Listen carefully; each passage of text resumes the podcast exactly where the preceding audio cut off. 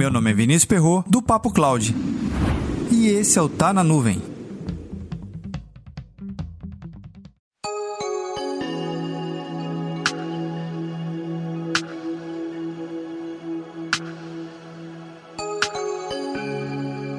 O que você faria com 3.838 metros quadrados? Construiria um centro empresarial, uma residência ou um complexo de empresas? Pois é, as opções são várias, mas a Equinix resolveu expandir um dos seus data centers aqui no Brasil. Um plano de expansão de investimento de 59 milhões de dólares.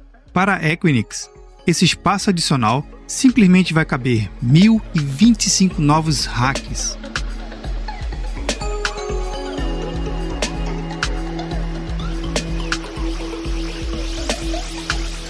Olha, se você nunca entrou dentro de um data center, um rack já cabe muita coisa. Agora, mais 1025 cabe a nuvem inteira, praticamente. Na matéria que eu li, que eu vou deixar no roteiro desse episódio, ele deixa muito claro que o plano de expansão é justamente para atender às novas demandas e às demandas já existentes. Esse plano de investimento já acontece desde 2020. Mesmo durante a pandemia, segundo a própria matéria, o plano de investimento não foi alterado, muito pelo contrário, foi acelerado para as novas demandas. Depois de concluída a expansão que ainda é prevista para esse ano no terceiro trimestre, vai totalizar 9.522 metros quadrados. É muito espaço e cabe muito rack.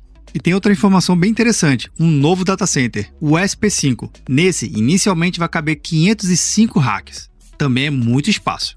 Se você não conhece a Equinix, basicamente ela oferece serviços para os maiores provedores de cloud do mundo, e estão lá AWS, Google Cloud, Microsoft e tantos outros. O Netflix, por exemplo, também está lá dentro. Será que no futuro podemos acompanhar a evolução de uma economia devido aos investimentos que esses grandes data centers vêm realizando? É um bom termômetro, não acha não? E a lógica que eu faço é muito simples. A partir do momento que eu faço uma expansão física do meu data center, lembrando, eu preciso de espaço para colocar novos hacks.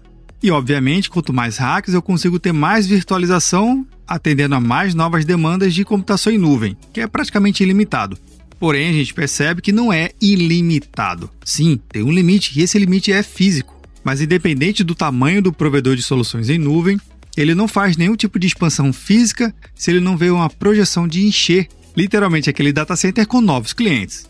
E você, quantos metros quadrados cresceu o seu data center ao longo desses anos? Comenta lá no nosso grupo do Telegram bit.ly barra Telegram.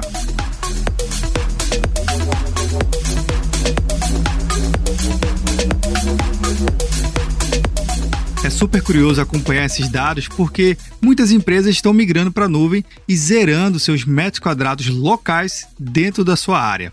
E sim, utilizando computação em nuvem.